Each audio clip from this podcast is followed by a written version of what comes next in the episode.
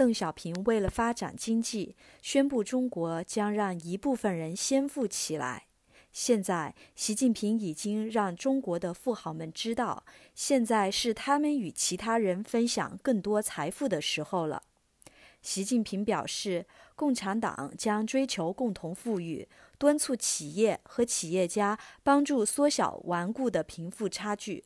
这种差距可能阻碍国家崛起，并削弱民众对领导层的信心。支持者表示，中国下一阶段的增长需要这样的转变。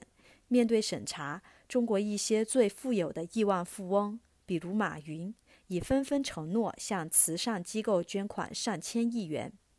现今中国社会经济增长正在放缓，许多年轻人感到向上流动性正在减弱。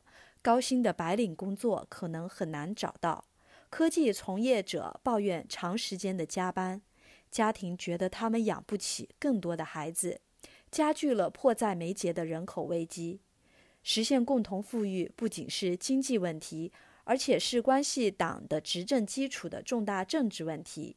习近平在一月对官员们说：“我们绝不能允许贫富差距越来越大。”